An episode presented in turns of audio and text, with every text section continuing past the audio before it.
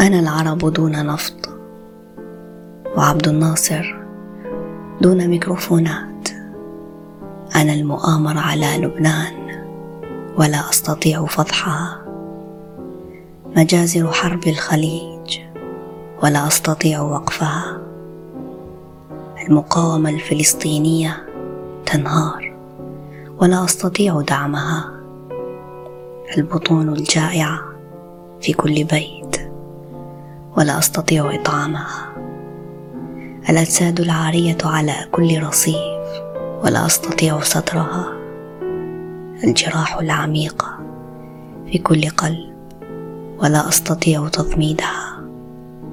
الخناجر المغروسة في كل ظهر ولا أستطيع نزعها. الدموع على كل وجه ولا أستطيع تجفيفها. الوحدة القاتلة. في كل سرير ولا أستطيع تخفيفها. الجثث المبعثرة في كل خطوة ولا أستطيع دفنها. النسور الحبيسة في كل قفص ولا أستطيع إطلاقها. الحقوق المهدورة في كل مكان ولا أستطيع لمسها.